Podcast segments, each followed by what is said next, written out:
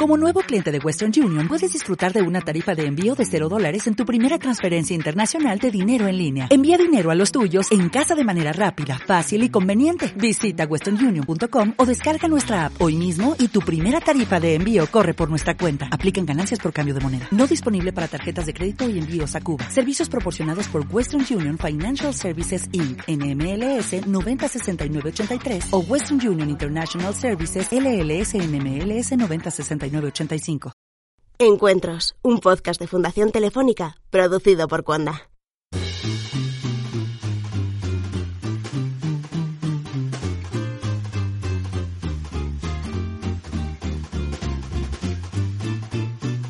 Buenos días, buenas tardes o buenas noches. Bienvenido a Encuentros, el podcast del espacio Fundación Telefónica en el que disfrutarás cada semana y de manera íntegra de uno de los eventos que suceden en la Fundación. Hoy revivimos la presentación del último libro de Durne Portela, Formas de estar lejos. Edurne Portela, escritora, y Bob Pop, periodista, juntos en el auditorio del espacio Fundación Telefónica para descubrir la cara oculta de nuestras vidas. Y todo tras la publicación de la última novela de Portela, Formas de estar lejos, con la que la vasca se sumerge en un mundo de soledad, violencia y abusos. Una conversación elevada sobre asuntos de andar por casa, una charla entre Bob Pop y Portela que permite reflexionar sobre cómo somos capaces o no de ceder y de adaptarnos. Un análisis de la sociedad en la que vivimos que merece una revisión exhaustiva ahora por tu parte. Escucha. Encuentros, un podcast de Fundación Telefónica.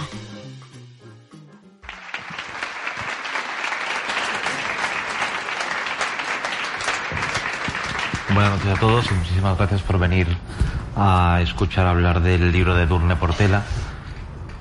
Yo lo primero que quiero decir es que yo estoy aquí como lector de Edurne Portela. Yo no conocía a Edurne hasta esta tarde, que hemos comido juntos muy bien. Muy bien. Unos vinos riquísimos. Eh, y yo descubrí a Edurne gracias a su anterior novela, eh, Mejor la ausencia, que me la compré en una librería, la leí y me deslumbró. Y después de leerla escribí algo en redes sociales, escribí una reseña en La Marea, eh, fascinado por el libro de Edurne. Y a partir de Edurne, muy cariñosa conmigo, agradeció esta, esta reseña y de repente, después de, bueno, hablamos un día en la radio cuando te dieron el premio del Gremio de Libreros de Madrid, y de repente me escribió un correo electrónico y me dijo, oye, ¿te gustaría presentar mi nueva novela? Y yo dije, por supuesto.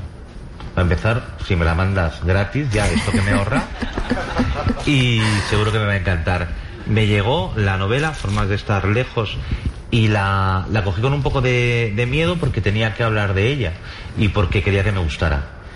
Me, me ha fascinado, me ha parecido una novela una novela importante. Al final, para mí, los libros, mmm, que sean buenos o malos, me dan un poco igual, porque, porque en el fondo todo también depende de la intención y depende de algo muy subjetivo, pero que sean importantes, a mí me, me preocupa mucho y esto me parece una, una novela importante. Y según la iba leyendo, me, me, hacía pensar en, en, muchas cosas. Una de ellas que me llamaba la atención es que yo en ningún momento, ni cuando leí Mejor la ausencia, ni cuando leí Formas de estar lejos, que son las dos ficciones de, de Edurne, me importó quién era Edurne Portela, perdóname. No, eh, no me importaba nada de su vida. Para mí la verdad era lo que me estaba contando. Y eso me parece un privilegio de la buena literatura. Yo no, no, buscaba rascar de qué hay aquí de ficción, qué hay aquí de realidad, qué sabe. No, sé que me hablas de cosas de las que sabes, que esto me parece muy importante, pero me da igual cómo las hayas aprendido. Me da igual si las has aprendido escribiéndolas o viviéndolas. Y al final yo como estoy aprendiendo es leyéndolas. Hablando de formas de estar lejos, que es lo que hemos venido aquí a hacer, por cierto, que os quede muy claro a todas y a todos, hemos venido aquí a vender el pescado. Te quiero decir, yo no he venido aquí ni a lucirme ni nada, yo he venido aquí a que salgáis deseosas y deseosos de comprar la novela de Durne, que de eso vive esta muchacha y merece una vida muy buena. Eh, hay un párrafo en esta novela, a veces no pasa en los libros, pero en los que sucede que de repente estás leyéndolo y encuentras el, el centro de donde detona toda la historia, donde detona todo el libro para ti es un poco como, como, leer poesía. Yo siempre cuando, cuando la gente me pregunta, es que yo no sé cómo leer poesía, es que a mí la poesía no me interesa, es que yo, yo nunca leo poesía, yo siempre les doy un consejo de cómo leer poesía, es abrir un, libro de poesía cualquiera e ir leyendo poemas, hasta que hay un poema que, que, que de repente te marca y dices, esto es lo que me está y funciona como una especie de diapasón musical. Te marca el tono y a partir vuelves a empezar y todo lo entiendes. Siempre y cuando sea un libro de poesía bueno y no de, gente cuyo nombre no voy a pronunciar aquí, porque eso está grabando y metiéndose en streaming. Seguramente han estado aquí y con mucho éxito popular. Eh, con el libro de Durne tardé en encontrar ese párrafo, ese centro de detonación, pero cuando lo encontré me explicó muchas cosas del libro y me explicó muchas cosas de mí. Y con vuestro permiso voy a pasar a leer. Quiero decir, estos son, es un párrafo corto, que esto ya que os ahorráis del libro porque no lo vamos a cobrar, y es si, ¿sabes? Luego los prorrateamos al comprar el libro. Lo tuvo que poner por escrito porque si no, el dolor y la angustia acabarían asfixiándola. Anotaba cada día en un cuaderno cada paso dado cada sensación corporal, cada malestar, cada momento de angustia. Después de escribir hasta agotarse, lo destruía. Mojaba la página bajo el grifo hasta hacer correr la tinta. Veía cómo las palabras que reflejaban su dolor se desvanecían, huían por el desagüe. Cuando no había ni rastro de ellas, hacía una pelota con el papel mojado y lo metía en una bolsa de plástico que a su vez escondía en la mochila para después tirarle a la universidad. Para mí, este párrafo de este libro habla de algo que me importa mucho en el libro, y es de la importancia de la literatura para detenerse en las cosas. En Formas de estar lejos, Edurne hace algo prodigioso que para mí es muy importante como lector, sobre todo, más que como escritor, y es enseñarnos que la literatura sirve especialmente para descubrirnos lo anormal que es lo aparentemente normal, para de repente detener un momento todo, fijarnos bien en las cosas, para explicarnos que lo que estamos viviendo no es normal, no podemos dejarlo pasar. Y de eso habla Formas de estar lejos, de cómo la extrañeza, y en este momento la extrañeza que viene a través de la escritura del personaje protagonista, de cómo va deteniéndose, porque al final lo único que ahora mismo nos permite estar solos y en paz son los libros, en papel o en Kindle desconectado. Eh, lo único que nos permite es esto. Y el libro de Durne habla sobre todo de esto, de cómo cuando nos paramos y observamos, nos damos cuenta de que hay algo que no es normal y que tenemos que cambiar. Yo no sé, Edurne, que estás aquí, aunque no te he dejado hablar todavía, eh, ¿qué piensas de, de esta de reivindicación que hago de la literatura como forma de detener las cosas y entenderlas? Pues bueno, para empezar, eh, no sé si está muy alto el volumen o resuena mucho, que yo lo noto un poco raro. ¿Está bien? Sí, vale, será que me retumba a mí misma. Em, bueno, para empezar, gracias, gracias vos por acompañarme, que me hace una ilusión tremenda, Joan, por, por acompañarme desde el principio, por, por esa introducción tan generosa que has hecho. Todos los que estáis aquí, me acompañáis, Blanca, José, Eusebio, o sea, os veo a todos con esta luz, Magda, no estoy viendo a todos, pero algunos sí. Em, entonces, gracias a todos por estar, por estar aquí y acompañarnos hoy. Em, lo que dices sobre ese valor de la literatura, ¿no? De señalar esas cosas que, que bueno, que tomamos como normales porque están normalizadas, ¿no? No porque las sean. Y de centrarnos en ellas y de alguna manera hacerlas visibles, para mí es algo fundamental, ¿no? Entonces, claro, el, el tema es que yo creo que la literatura tiene ese valor y, y a mí me gustan los libros que hacen eso y que me enseñan a mirar de otra manera eso que, mm, bueno, en principio eh, es cotidiano, pasa desapercibido, ¿no? Eh, entonces a mí me gusta mucho leer y tener esa sensación, pero yo no he sabido hasta qué punto yo podía ser capaz de hacer eso, ¿no? Entonces, me hace eh, especial ilusión que tú lo veas y que hayas leído el libro desde esa perspectiva. Y es algo que yo creo que igual me atrae tanto porque uno de los temas que más me obsesionan, y ya me has leído, así que lo sabes, es eh, las distintas formas de violencia y cómo nos afectan, ¿no? Entonces hay violencias que yo creo que son muy fáciles de identificar, pues porque son daños físicos, porque son muy visibles socialmente, porque hablamos de ellas, ¿no? En los medios, o sea, forman parte del discurso público, pero hay otras que no, que son invisibles, aunque dejen un daño ¿no? enorme, una herida grande, pero son invisibles y eh, desarticuladas parece que no existen, entonces, a mí lo que me interesaba mucho en esta novela era explorar precisamente eso, ¿no? Cómo a través de gestos cotidianos, pequeñas acciones, em, también incluso a través de objetos que tenemos a nuestro alrededor, eh, se pueden contar historias así, ¿no?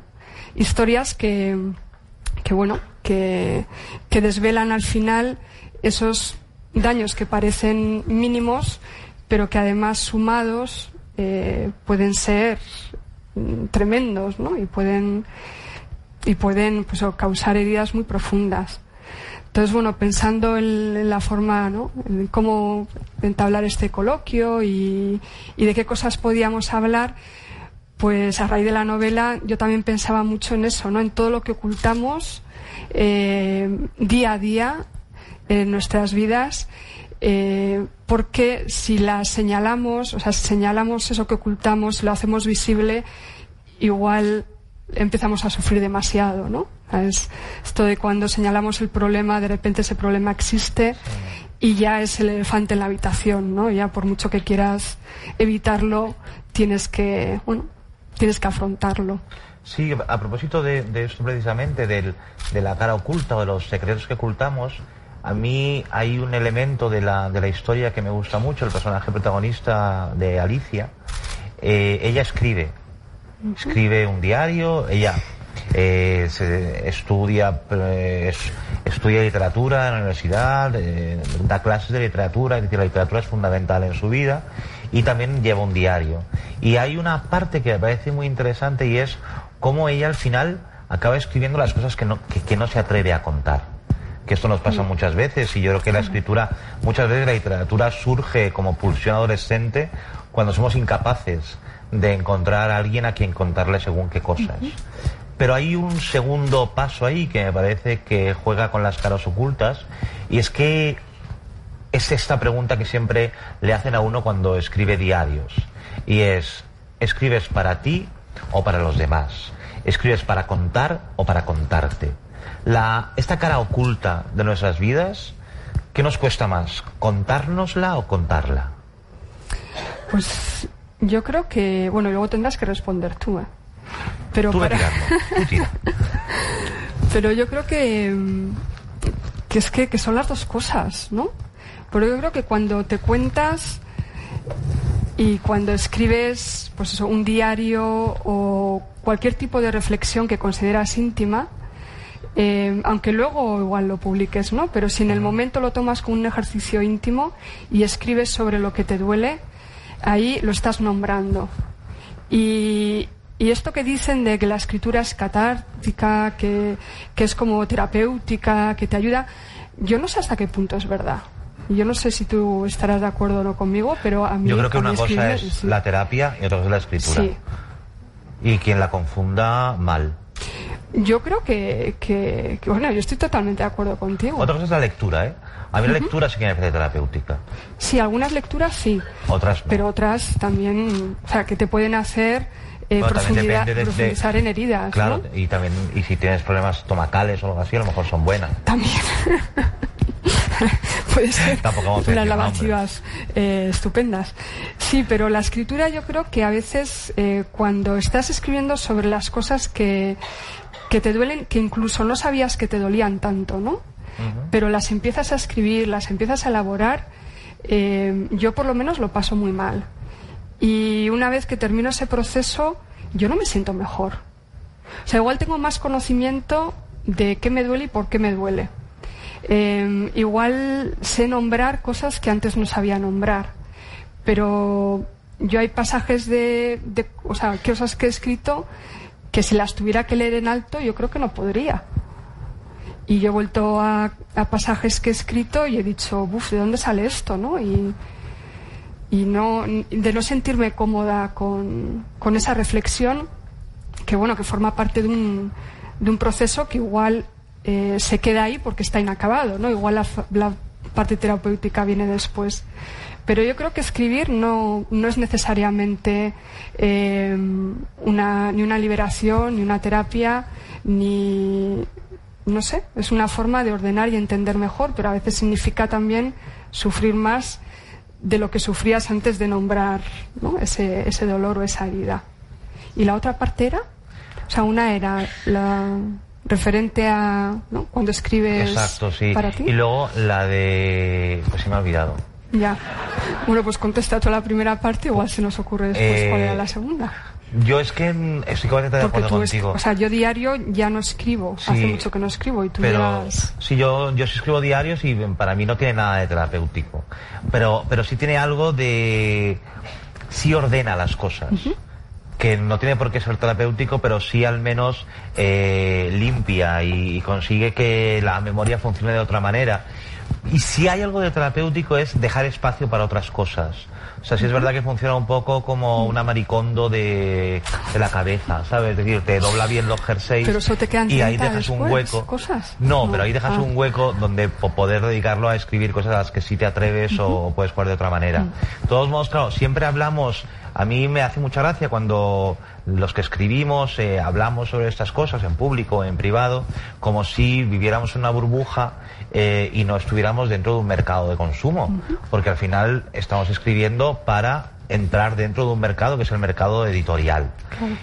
Y yo sí creo que, que, tu libro, tus libros, pero ahora estamos hablando de este especialmente, son libros que tienen una virtud enorme y es romper un poco una... Eh, tiene la misma virtud como objeto literario que como narrativa.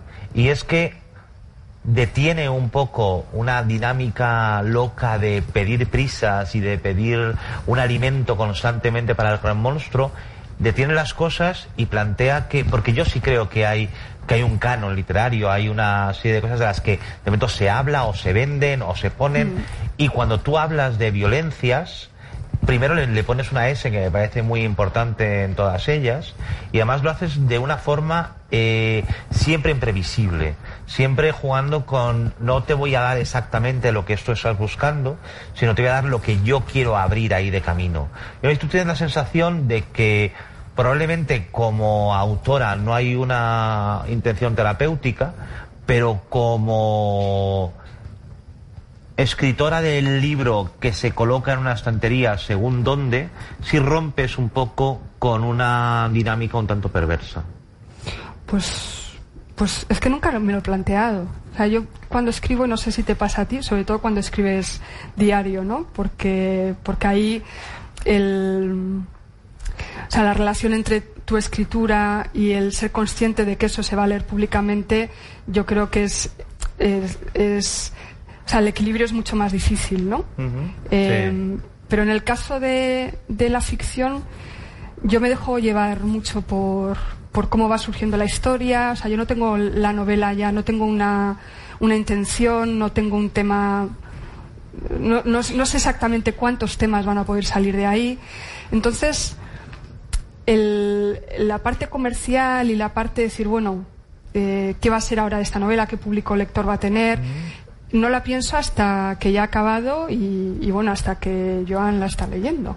Sí, pero te voy a interrumpir un momento. Justo hablando de eso, antes lo hablábamos y a mí me llama mucha atención porque la, novela eh, transcurre en un gran parte de la novela en un campus eh, norteamericano y yo no sé si eres consciente de que eh, rompe o es un hachazo al concepto que tenemos de novelas de campus sin ser una novela de campus. Pero las novelas de campus suelen estar protagonizadas con señores que fuman en pipa, huelen a sobaco. Y sin embargo, la protagonista de este libro, que no es una novela de campus, pero que transcurre en un campus y que tiene estas tramas dentro del campus muy, muy interesantes, rompe con esa dinámica. ¿Tú eres consciente de cómo, sin intención o con intención, que se me gustaría saberlo, tú rompes con ese estereotipo? Pues no lo era. O sea, por lo menos cuando lo estaba escribiendo, además, claro, el, al principio cuando, cuando empecé a desarrollar la novela, dije, ¿y esto va a ser una novela de campus? Y no me apeteció, porque no quería contar, ¿no? Además quería también ampliar el espacio de, bueno, los espacios de la novela, ¿no? No quería que fuera solo el universitario. Entonces, no, o sea, en ese sentido no tengo mucha conciencia de, ¿sabes? De lo que estoy haciendo cuando escribo, ¿no? Y, ahora, claro, lo comparo, pues antes hablábamos de Stoner, ¿no? Por ejemplo, de, esas novelas canónicas de campus y, y, no tiene nada que ver, ¿no? Aunque la universidad esté muy presente, ¿no? Y sí es cierto que es un género que en España no se da mucho, no hay muchos autores que lo hayan tratado, ¿no? Bueno, Antonio Orejudo tiene una novela maravillosa ¿no? sobre, sobre esto. Eh, Cerca se escribió algo después de una estancia ¿no? en Estados Unidos. Marías. O sea, Marías tiene lo suyo. Pero, eh, bueno, no, no, era con intención. No, no, no. Perfecto, es que no podría haberlo dicho mejor. es que de, eso hablábamos, de eso hablábamos, de reventar el canon, Edurne. Es bueno.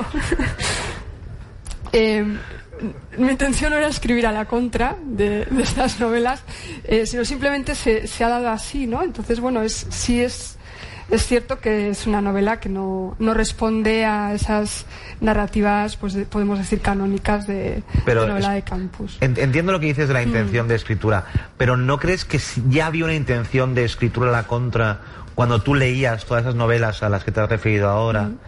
Como lectora, había una extrañeza allí. De repente eran como señores de mediana edad, eh, mm. con todo lo que eran esos señores de mediana edad y una mirada sobre, sobre el mundo que nada tenían de femenino, mm. nada tenían de democrático en muchas ocasiones, en el libro de, Orejudo, es decir, Philip Roth, es decir, todos eran asuntos como mm. muy de hombre blanco de clase media y con problemas hormonales, sí, que de repente, sobre todo. claro, y que de repente en, tu novela es completamente distinto mm. y además se une eso con toda una hermandad de, compañeras de la universidad que a mí me, llama mucha atención. Lo, cuando lo, está, lo bonito es que no, no, no te llama la atención a la primera lectura de la novela, porque la primera lectura de la novela tú estás atrapado por la, por la trama, mm. pero te vas dando cuenta de que estás en un escenario que conoces, porque la Universidad Americana es habitual que la hayamos leído en novelas, pero en ese escenario que conoces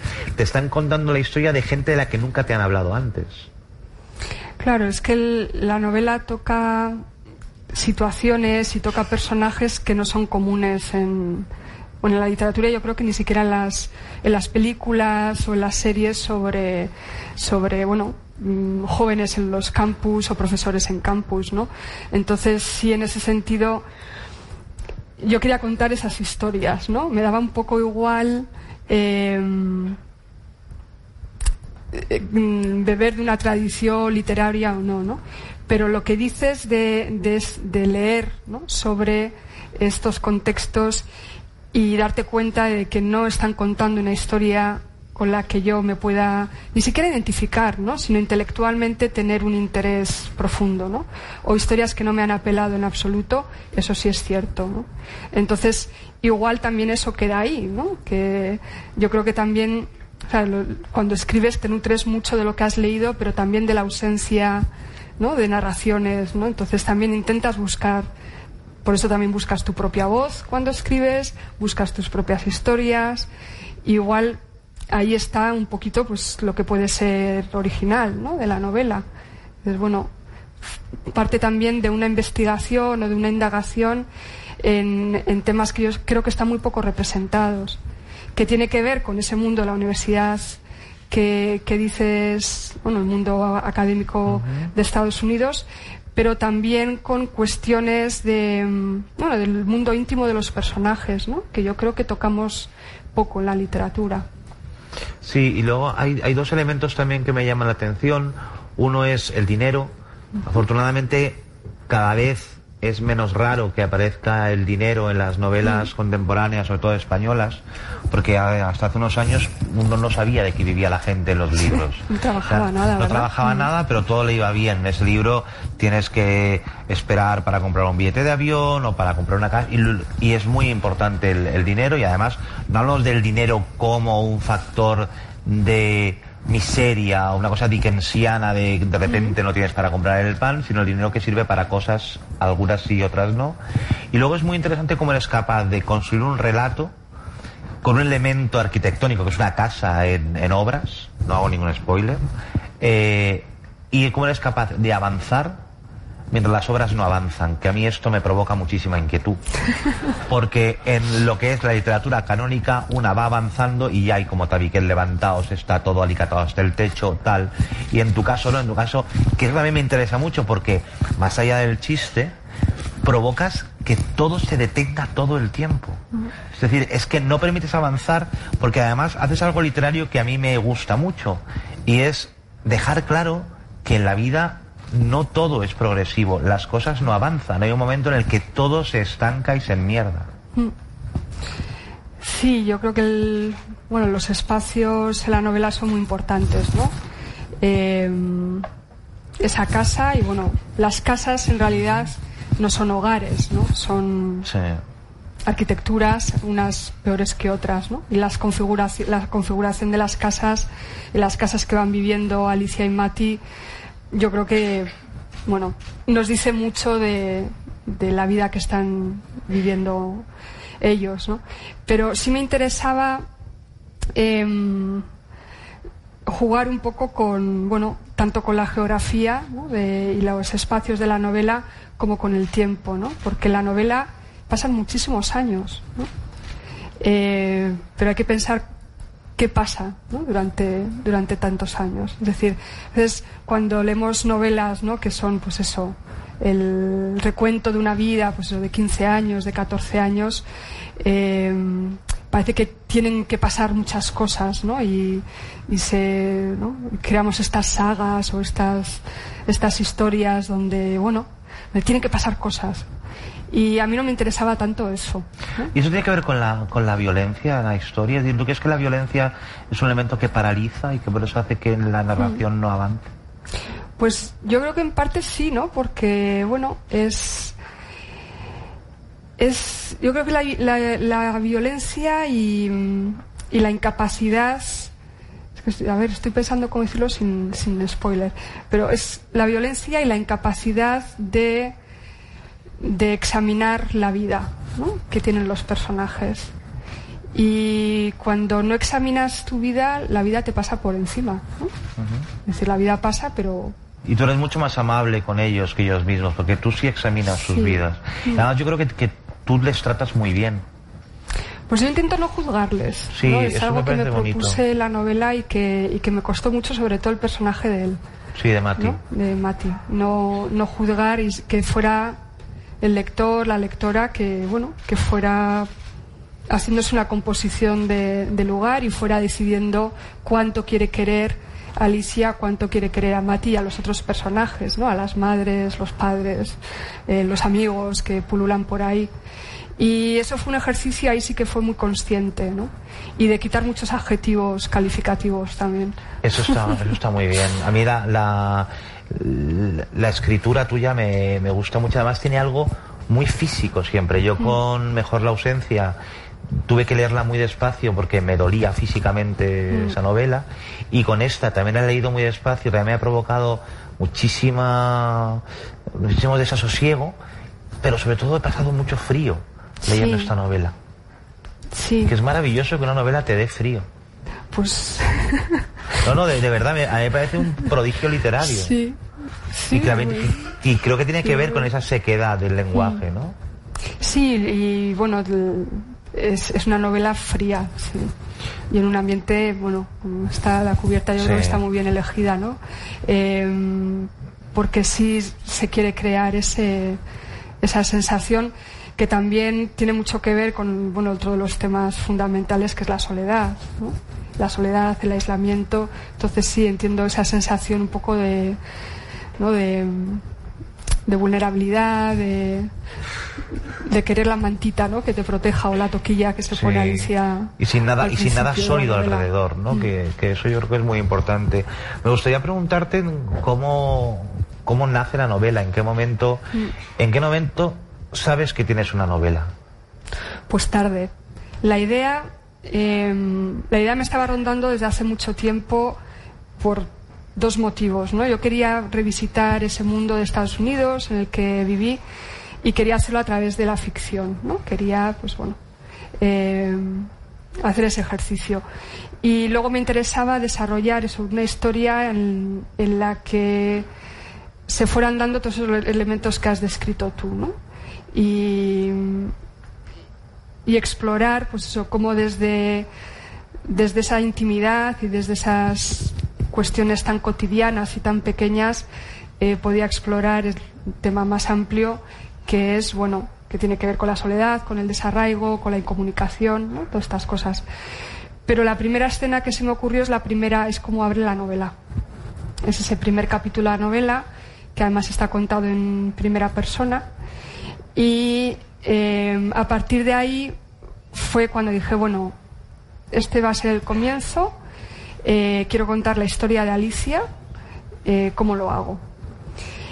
Y eso fue lo difícil, porque, claro, al principio es, eso empieza en primera persona, es la bodella, está todo enfocado en ella. Y dije, bueno, aquí tengo el peligro de repetir un poco el ejercicio de mejor la ausencia, que la narradora también es en primera persona y toda la realidad que conocemos es a partir de, de, su voz, de su mirada, de su forma de interpretar el mundo. Y no quería hacer lo mismo, porque tú si escribes toda una novela en primera persona solo vas a conocer el punto de vista de, de, la narradora. Entonces fue cuando empecé a pensar en la voz de Mati. Y bueno, eh, empecé a darle una historia, darle, darle una voz, pero tampoco quería hacer una especie de diálogo, ¿no? Toda la novela así, porque quería incluir otros puntos de vista. Y en realidad empecé a hacer una especie de libro de relatos. Y yo creo que también por eso la novela tiene esa estructura, ¿no? Porque hay muchos capítulos que yo creo que se pueden leer independientemente. Sí. Pero yo quería que fuera una novela porque quería que tuviera, ¿no? Quería desarrollar esa historia en profundidad, ¿no? Y los relatos no me lo hubieran permitido. Así que al final decidí ese narrador omnisciente que se va enfocando en Alicia y en Mati intermitentemente y, y fue cuando encontré ese narrador y ya empecé a hilvanar todo y a encontrar los puntos de conexión y, a entender más a Mati también, que dije, bueno, esto puede ser una novela. Pero durante muchos meses estuve escribiendo un poco al tuntún y buscando tono, voz, o sea, que fue un ejercicio y durante mucho tiempo pensé que no iba a tener una novela. Que igual al final, bueno, digo, pues un libro de relatos puede ser interesante, ¿no? Como relatos de, de pues eso, de Estados Unidos o pero luego también me interesaba mucho que Alicia pudiera volver a Euskadi, que tuviera todavía ese vínculo y toda esa historia familiar y, afectiva en su lugar de origen. Entonces, al final fue eso, ir construyendo y hasta que no encontré el tono del narrador no supe que tenía novela. Yo creo que eso es todo un acierto y además Claro, tiene una entidad y una, una, solidez muy, muy importante. Hablabas de los personajes de Alicia y Mati, y yo quiero decir que yo cuando empecé la novela sufrí una decepción ¿Por qué? Porque yo cuando leí la, me la mandaste y leí Alicia y Mati se conocen en un pequeño pueblo del sur de Estados Unidos, se enamoran, comienzan, entonces digo, qué bien una novela lésbica, porque yo pensé, de verdad te prometo que yo pensé que Mati es la muchacha, Matilde. Claro. pero luego es Matthew, un señor que está súper bueno, ¿sabes? Bien. Pero claro, te, te, te, confieso, yo tuve un pequeño disappointment allí porque dije, vaya por Dios, me, me No se me había ocurrido que se podría leer como Matilde, claro. Claro, entonces yo en todo momento cuando leí la cosa pues pensé que eh, Alicia y Mati, pues que tenían lo suyo en Estados Unidos, dije, pues qué bien, porque tampoco, y luego ya vi que era Matthew. Tampoco hay mucha literatura sobre el tema, es verdad. Que volviendo a esto, es curioso porque, claro, hay un momento en el que yo como lector que mira un poco las tripas de las mm. cosas, pensé, ¿cómo va a resolver el urne eh, el lenguaje, el idioma? Porque ellos, como se hablan en español, en inglés, y no voy a hacer ningún spoiler, pero eso está muy bien resuelto mm. del modo en el que está narrado, porque al final creo que a través de esa forma en la que resuelves cómo ellos se hablan o cómo el lector entiende que ellos se hablan, también el lector intuye algo que es muy importante en la novela, y es la incomunicación. Claro. Claro, es uno de los temas fundamentales, ¿no? Y, y bueno, es la, en comunicación muchos niveles, ¿no? Una parte el nivel más básico, que es el lingüístico, ¿no? que cuando Alicia llega a Estados Unidos no, no conoce bien el idioma y Matías, Matías un poco de, ¿no? de, guía y profesor en ese sentido y eso es muy importante ¿no? por las dependencias que crea en la pareja. Y luego, claro, eso, la comunicación no se queda ahí, ¿no? O sea, yo creo que a muchos niveles, en, la relación con los padres, en las dos familias, la relación entre familias, em, la comunicación es, o sea, es, constante, ¿no? Entre los personajes. Y bueno, un poco el título también refiere a eso, ¿no? O sea, formas de estar lejos no es simplemente un desarraigo geográfico, ¿no? Hay veces que puedes estar con una persona y estar a años luz de ella, ¿no?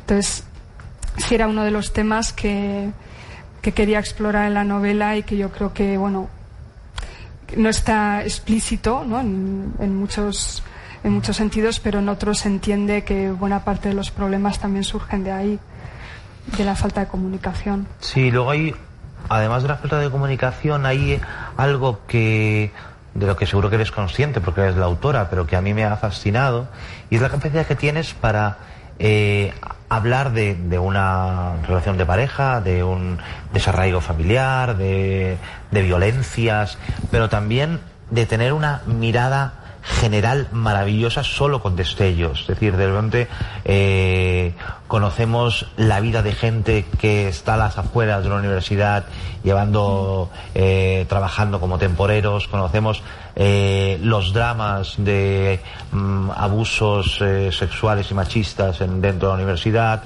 conocemos los problemas de machos y los conflictos del heterosexual contemporáneo machirulo dentro de un grupo, qué pasa en una familia de Euskadi después de la violencia, pero qué restos quedan de...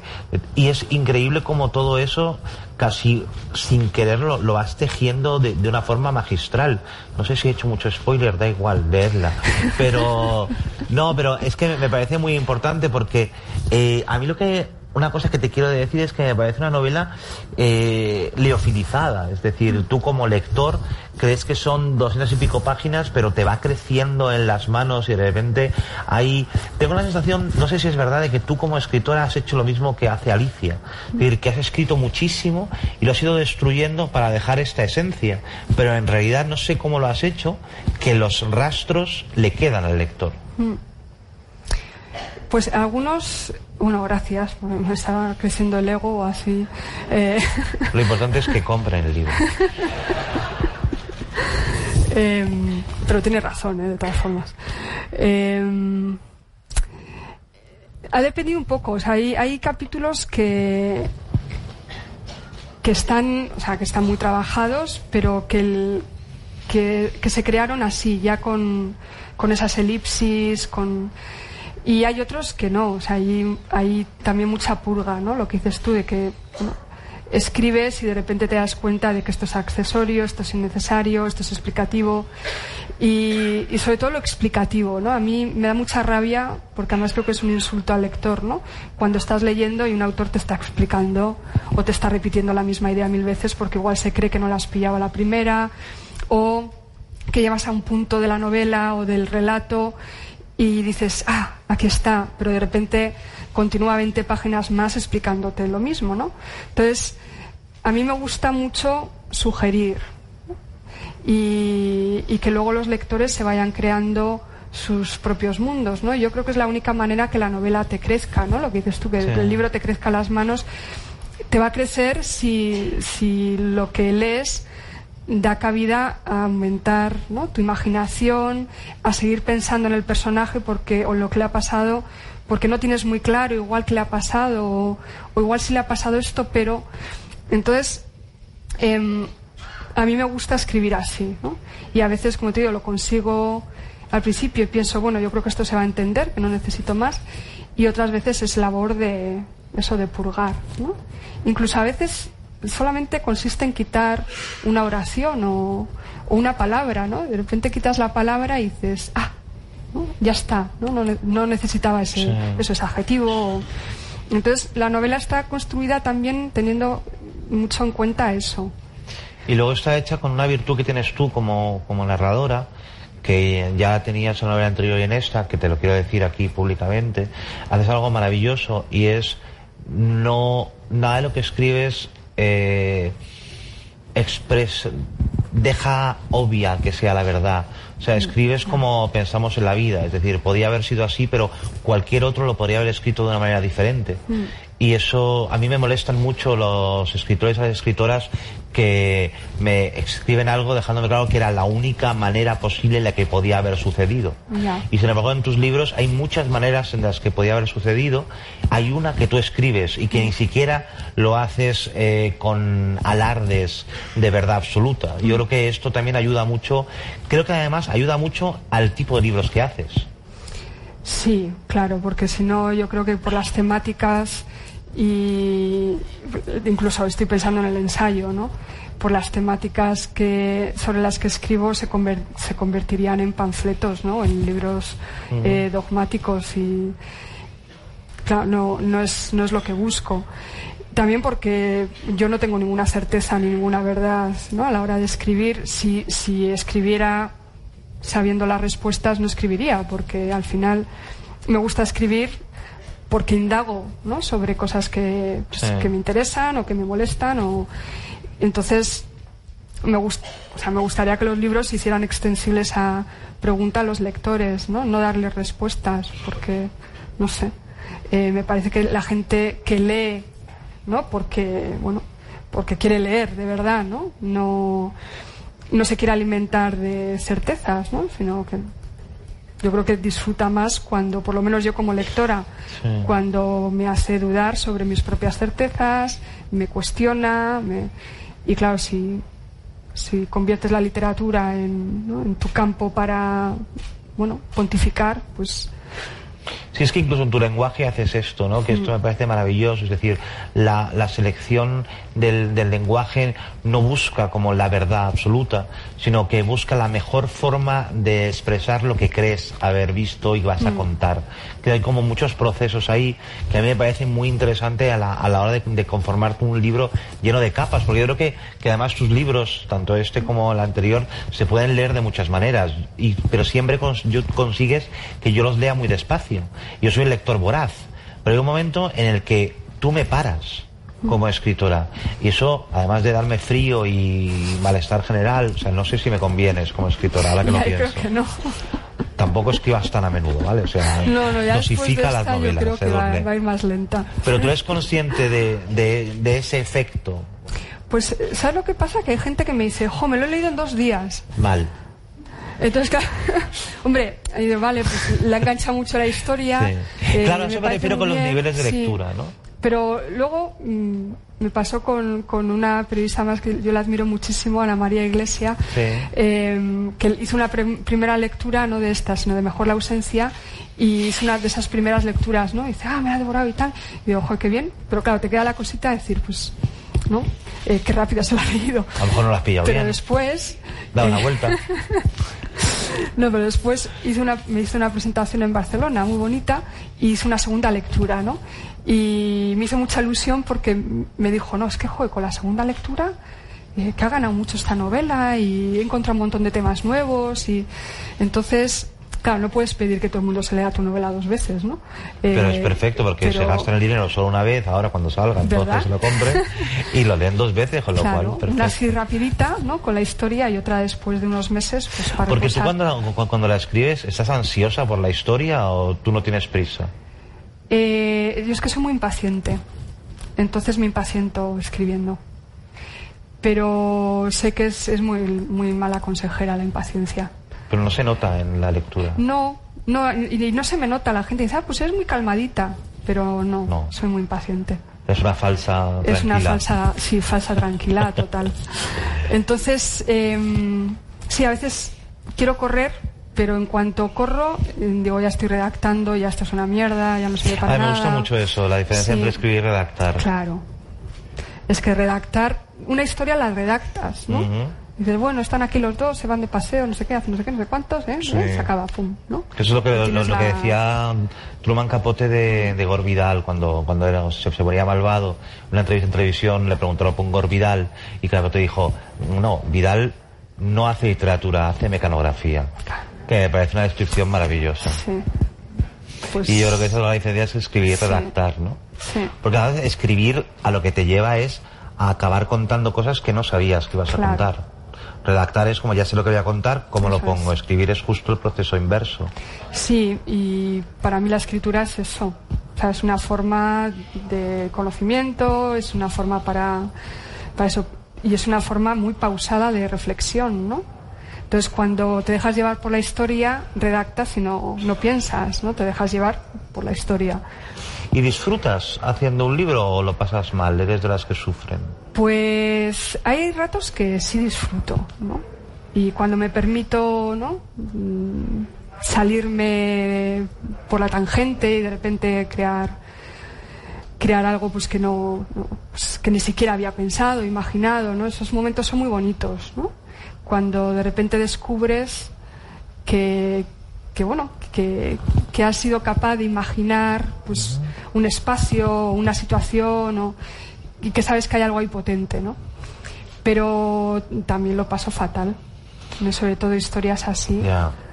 Pero bueno, Bueno. tú, tú Yo, Yo quiero que hables tú yo, su- yo sufro todo el rato, pero porque yo soy, yo, yo soy, bueno, yo, yo ahora solo escribo para, para lo que hago en televisión, con lo cual yo no disfruto, yo solo disfruto los cinco minutos después de haberlo hecho.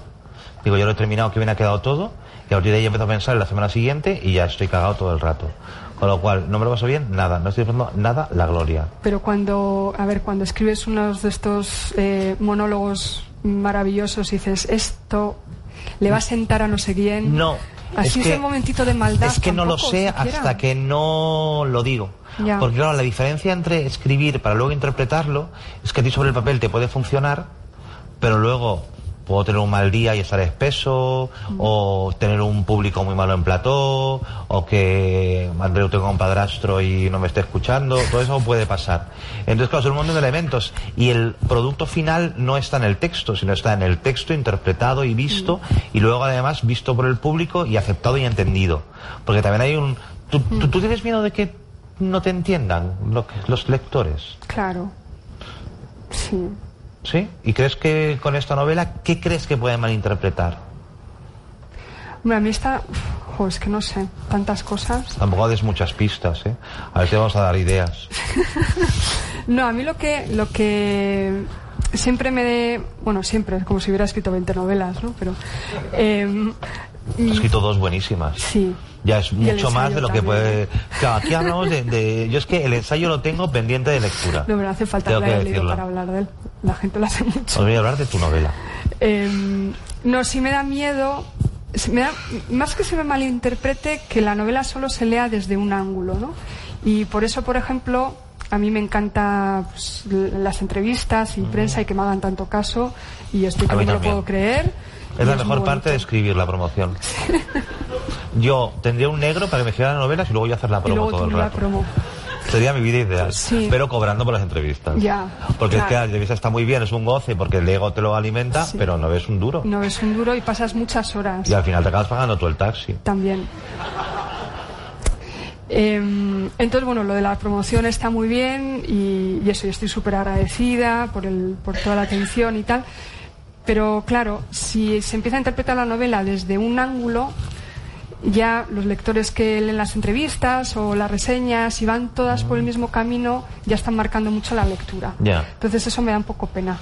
Claro, porque al final te utilizan para vender sus medios, que es Bueno, para lo que nos usan a todos. O, o no, o sin, sin pensar que No, es no, involuntariamente, sea, sí, sí, sí. involuntariamente, pero ya si en un medio importante sale el tema, Ya. eh, luego ya es todas las entrevistas giran en torno a ese tema, ¿no? Oye, antes de terminar, Y- porque llevamos ya un rato, no, no, no quiero dejar de hablar de, de- de cómo cruzas algo que me parece muy importante y es violencia machista, clase, eh, y cómo desmontas un montón de, de prejuicios al respecto de esto, tanto clase eh, social, económica como, como educativa, Educativa, y cómo además desmontas dentro de esto eh, cómo la, la clase o cierto acomodo Mm. en realidad también puede significar vivir en unas condiciones nada confortables. Sí, me interesaba que, el- que los personajes eh, tuvieran el nivel que tienen, ¿no? Un nivel socioeconómico medio alto y un nivel educacional alto, ¿no? Porque pensamos que estas cosas del maltrato y, estas relaciones, pues eso, conflictivas y demás, solo se dan, pues eso, en clases menos privilegiadas, en gente sin educación, sobre todo el personaje de Alicia, ¿no? Alicia es una mujer muy inteligente, con una educación superior, pero que no tiene los recursos emocionales eh, para salir de una situación que es abusiva. Entonces siempre pensamos que la mujer que es víctima de este tipo de, situaciones es una mujer que no tiene educación, ¿no? Y bueno, pobrecita víctima, como no tiene ni idea de nada, no sabe a quién acudir, pues se queda en esas relaciones y al final acaban algunas, eh, pues con maltrato físico, incluso la muerte, ¿no? Y en realidad estas situaciones se dan en cualquier, en cualquier clase y esto le puede pasar a cualquier mujer de, de cualquier condición, ¿no? Entonces me interesaba mucho romper con ese prejuicio, ¿no?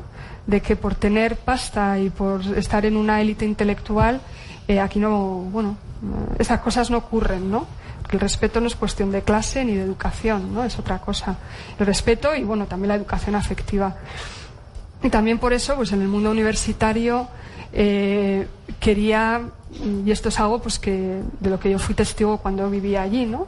Eh, una universidad en las que hay violaciones constantes de, de, estudiantes en las fraternidades, ¿no? en estos espacios hipermasculinos de poder, que las universidades lo tapan, que hay unas relaciones de poder que tienen mucho que ver con el machismo las instituciones eh, de las que tampoco se habla, ¿no? Bueno, se han empezado a hablar más ahora con todo el rollo del Me pero durante los años que transcurre la novela eso es algo que se oculta ¿no? totalmente del discurso público. Entonces, bueno, siempre pensamos que la universidad, llena de profesores eminentes y de lumbreras y de gente muy sofisticada, pero lo que se esconde en esas universidades preciosas neogóticas es una verdad tremenda. ¿no? Entonces sí quería romper un poco con, ¿no? con, con, estos que al final son prejuicios de clase y, bueno, sobre todo de clase, porque la educación también va con ello. ¿no? Claro, claro. Entonces, eh, quería que fuera también parte de, de lo que tratara la novela. Sí, yo creo que, que lo, lo trata muy bien. A mí es que, no sé si os habéis dado cuenta, pero me ha gustado mucho. Eh, no sé si hay Mm, nunca soy partidario de las preguntas del público porque nunca decís nada guay. Pero no, vaya, broma. Que si alguien quiere decir algo, Edurne está encantada de responder. O, o o yo, ¿eh? pero. Vale, venga, también. ¿Alguien tiene alguna pregunta o.? Ah. Hola, hola, hola. A ver, eh, yo eh, llevo un tiempo eh, desapegado de la lectura. Eh, por, principalmente porque me aburre. O sea, a mí lo, lo que más pereza me da es esos momentos en los que, mm, yo qué sé, entra en una habitación el personaje y se pone. Era una habitación oscura. Había una mesa redonda que me recordaba a los tiempos de niño jugando con mi tío. Estas cosas. A mí esas cosas no me gustan nada. Y por eso precisamente, algo a lo que sí que estoy más enganchado a, los cómics. Porque eso se lo ventila. O sea, eso está todo en imágenes, así que está, a mí me resulta mucho mejor. Así que me gustaría que me dierais algún motivo para volver a pegarme a la lectura. Porque... Sencillo. Gracias, qué fácil. Bueno, motivo, a ver. O sea, eh, si te doy motivos, vas a decir, uff, no me convence ninguno, ¿no? O sea, que te puede ampliar la imaginación, la empatía, todas esas cosas que posiblemente eh, habrás oído mil veces, ¿no? Eh, yo más que un motivo te diría que, bueno, el leer cómics a mí me parece que está muy bien y novela gráfica, Ah, yo creo que ahí se están haciendo más cosas muy interesantes. Yo te pediría que le dieras una oportunidad más. Es decir, también a ver qué, qué libros has escogido. Yo hace, yo hace mucho que no leo ninguno que dice, y un señor entra en el salón y ahí, ¿no? O sea, yo es que leo eso y también lo dejo. Em, yo creo que la clave es que encuentres eh, esa novela o ese libro de relatos que, que te vuelva a despertar el interés en la lectura. El caso es que no te conozco de nada, me sería muy difícil recomendarte uno, ¿no? Pero no sé. No recomiendan muy bien. Yo, yo en eso siempre recomiendo que si hay gente a tu alrededor que te interesa como es y lee, si ellos te gustan, seguramente te guste lo que lean. Con lo cual, que te recomienden ellos libros. Claro. A ti. Pero sí dan una oportunidad más, de verdad. Además, si te gusta el cómic y la novela gráfica, es, es un pasito. O sea, es, es volver a engancharte con. Pero que también puedes vivir sin leer, ¿eh? o- O sea, quiero decir. Y puedes llegar a presidente de cualquier cosa.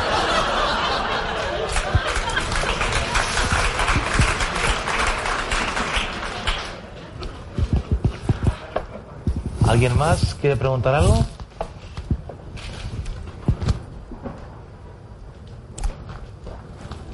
No sé por qué he cogido como aquí como de repartir juegos yo. Hola, ¿me escuchan? Vale, ya está. Sí. Como muy macho Lo alfa. haces muy bien. Me encanta hacer de macho alfa.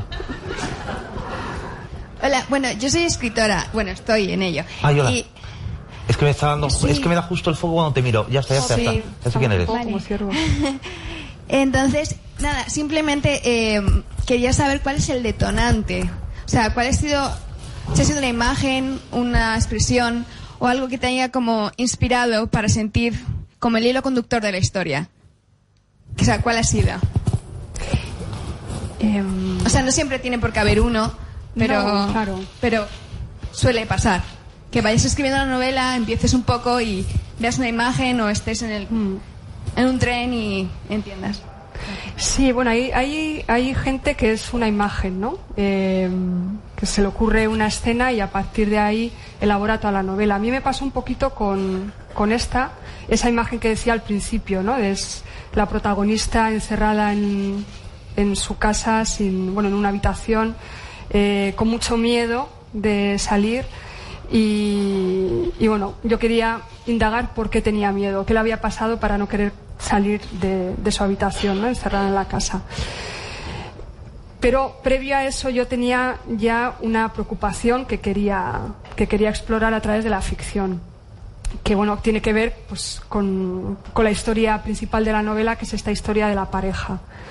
Entonces, yo creo que se conjugan varias cosas, ¿no? Eh, con la novela anterior tenía que ver también mucho con el tema, que es un tema que desarrollé en el ensayo. Me quedé con ganas de escribir más y me tiré a la ficción, pero sí tenía varias imágenes en la cabeza que me acompañaban siempre y que hasta que no las puse por escrito y empecé a desarrollarlas, pues no me quedé tranquila, ¿no? Entonces, yo creo que sí, ¿no? Que está ahí rondando la idea, imágenes, posibles escenas, y hasta que no te sientas a escribir, pues no arrancas. No sé si quieres. Sí. No sé, yo, yo solo he escrito una novela, pero el germen de, la novela fue una, una situación que viví eh, que, que se solucionó de una manera muy sencilla, muy básica y poco emocionante. Y a partir de ahí pensé lo que podría haber pasado si aquello se hubiera complicado. Y muchas veces cuando me pongo a escribir, ya no una novela, sino relatos, lo que sea, ahí pa- para mí hay una motivación que me encanta en la ficción y es como enmendarle la plana a la vida. Es decir, como todo, ¿sabes esto que los franceses llaman eh, conversación de escalera? Que es cuando sales de una cena y piensas bajando la escalera, tenía que haber dicho eso, tenía que haber dicho lo otro. Pues para mí la literatura también es eso, todo lo que no se te ocurrió en ese momento, el reposo de la, escritura te lo permite. Eso está muy bien para, escribir. También de todas las veces que te podías haber matado. Yo estoy, yo estoy haciendo un recopilatorio de todas las veces que me podía haber matado. Si me hubiera matado en ese momento, como en nuevas vidas. Pero bueno, cada uno ti- ti- tiene lo suyo.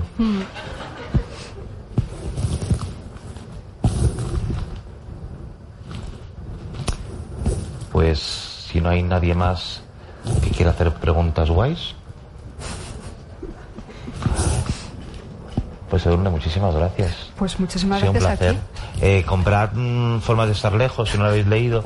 Si no habéis leído mejor la ausencia, también, porque es que como pack es perfecto, admite varias lecturas, con lo cual es que os puede solucionar seis meses tranquilamente por un dinero que tampoco es tanto, y así descubrir la escritura de Edurne, que yo creo que además es una escritura rara en la literatura contemporánea y eso es muy de agradecer, desde luego. O sea que muchas gracias, Edu. Gracias a ti. Bueno, os puedes llevar el pack completo con el de Bob también, que están sus libros ahí.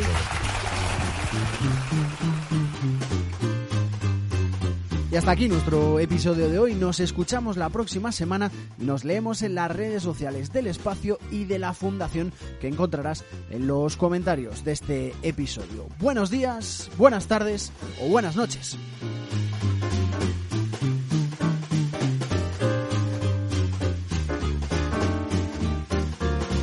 Encuentros, un podcast de Fundación Telefónica producido por Cuanda.